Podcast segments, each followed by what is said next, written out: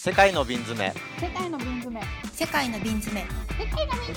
世界の瓶詰め。世界の瓶詰め。特にそのこの界隈で交わらなかったっていうところはあります。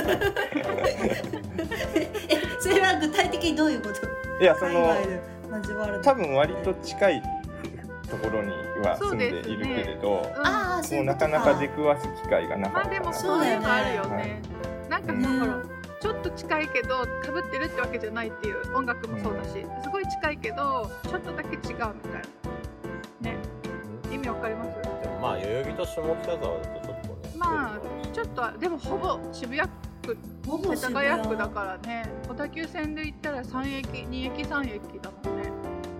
近いよ近いよね、まあちょっと今まあ、より近づいたんでちょっと一回ちょっとお話しあの飲みにでもそうだよまああの落ち着いたらコロナ落ち着いたなかなかなかなか今そういう感じじゃないけどまあでも本当にね。飲みに行ったらいいのに。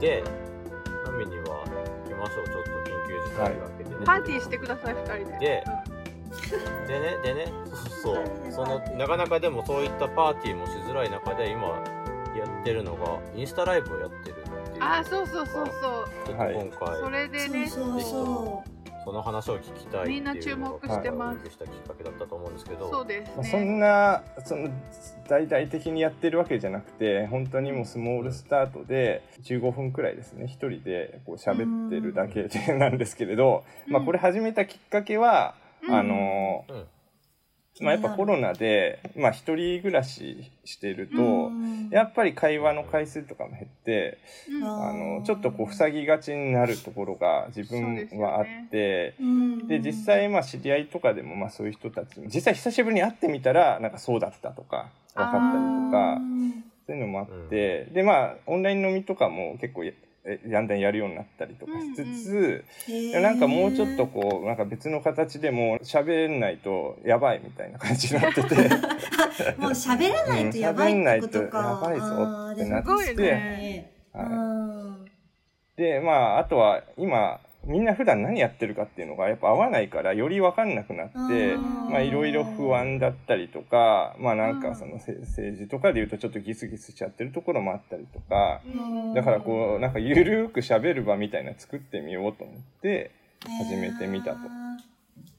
いいですね。そうやってなんかフットワーク軽くは喋り出す人ってそんなになかなかない。かなないかでなかなかできないし、うんあとそれをなんかずっと半年ぐらい続ける毎週ね続けてるのが本当すごいなって思うしあとなんか毎回話題がすごく豊富なんですよなんか。そうそうそう。映画だったり音楽だったりその美術だったりとか、うんうんで最近なんかその日本の人のインスタグラムとか見てると大体みんなね撮ってるものが 一緒になってきてるっていうかすごい似てる。4月は桜桜から始まってアジサイ夕日コロナワクチンみたいな、うん。なんかみんなすごい似てるようになってる中でなんか中島くんの話題はすごいカラフルっていうか。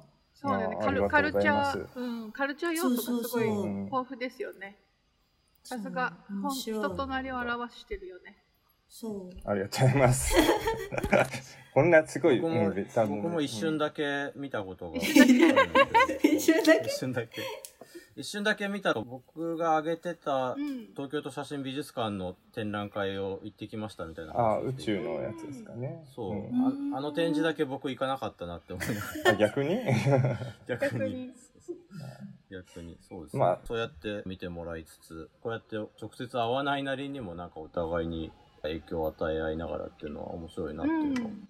そうですね。ね。シンシンガーソングライターでそのライブやってるっていうから音楽やってるかと思いきや全く最近もはや音楽、なんか最後に喋ってたよね弾き語り最初歌ってたよねとか。そううんうんうん。喋った後になんかちょっとこう音楽。テーマみたいなね。それを、うん。今日うんうん。うんの今日それこのことで思い思った曲を聴きますみたいな感じだったけどね、歌います。そうですね。でもだんだんなんか喋りの方が喋りたくなっちゃって15分の尺で なんか音楽入れるのもったいないみたいな感じになって、ロックンローラーなのに。うん。音楽入れるのもったいない、やっぱお笑いの方に戻ってきてるから 喋る方に。うん。まあそうだね、うん。どんな反応がありますか、うん、どうですか。か。いや別にそこまでてかむしろその南さんとかまさか聞いていただいてるとは思ってなかったから ちょっとドキドキしてるんですけれど。いや私聞いてるし、はい。なんかすごい遡ったりしてるよ。すごい 私もベンヤミンも聞いてるよ。お夫も いやいやいやすごいじゃん、すうんごないんか歌になるとかなり真面目に聞いてる。耳耳を澄まして。るうんうん。ああありがとうございます。うん。まあどうですか？ね。あとファンはファンにあって、はい。うん。あとは。反応反応はファンファンだよね私本当。まあ、反応はたまにまあコメントとか、まあ、そのよく見てくれてる人もまあいたりして、まあなんかこうん、やっぱ何かこういう15分の尺でこの世にこうアウトプットしてるっていうのがないとなんかこう話すきっかけにもならなかったりとか、うー。ん。だからまあ、うん、確かに。だから間口を広げるみたいなところもあるのかなと思ってて。うんだ本当はもっとこうちょっとソーシャルになんかゲストとか参加してもらったりうん。なんかもっといろんな人がて腹パッカイかこういう、ううん、これこのポッドキャスト羨ましいな。えー、えでもなんか、そうやってアウトプットする場があると、うん逆に普段の生活の中で、あ、これ今度じゃあ喋ってみようかな、みたいな、うんうんうんそういった、そこで喋るきっかけ作りみたいなのが生活の中に生きてくるみたいなこととか。ああそれは確かにありますね。やっぱりそのいろんな音楽聴いたりうん映画見たりとか、まあ、別に一人で見てても楽しかったりするんですけどただなんかそれで終わってしまうところがあってやっぱこう誰かに話したりとかなんかその分かち合う喜びっていうのもあると思っていて、うんそのためには多分こうただ見る聞くじゃなくてちょっとこういうものなんだよっていうふうに説明できるような視点でこう見聞きしたりとかして別の視点で見たりとかできるというかうん。でちょっと次何話そうかなみたいな。多分なんかそういうやっぱ誰か相手がいるっていうことを意識するっていうことがうん。すごい大事だなっていうのが、まあ、今回のコロナでなのかすごい思ったのが結構大きなうん。あイベントだイベントというか、うん、ありましたね。本。当ね確かに、うん。なんか会えないからこそこうちょっと他者を意識するっていうか、うん、そういうきっかけになったっていう感じなのかな。そうですね。だからそれこそ音楽に関しては本当にその最初に言ったように会社が嫌で、まあ、始めたっていうのもあって結構自分物語的なはい。もう自分のブルースみたいな感じで歌ってたんですけれど、ここ最近になってちょっとこう誰かを意識して曲を作ったりとかうん。っていうのが増えてきたなっていう印象がありますね。えすごいね。新境地じゃん。すごいね。すごいね。すごい。うん。ね。今ロッキンオンのインタビューみたいだったね。でも全然多分これ誰が読んでも絶対炎上しないインタビュー。そうえ永遠に後世まで伝えられる。そう。うん。語り継がれる。いいことしか言ってない。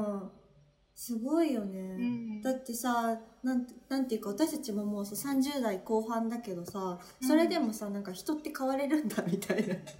なんかこう、うん。変化していくことができるんだね、そうだそね。い。やれってなんかうん。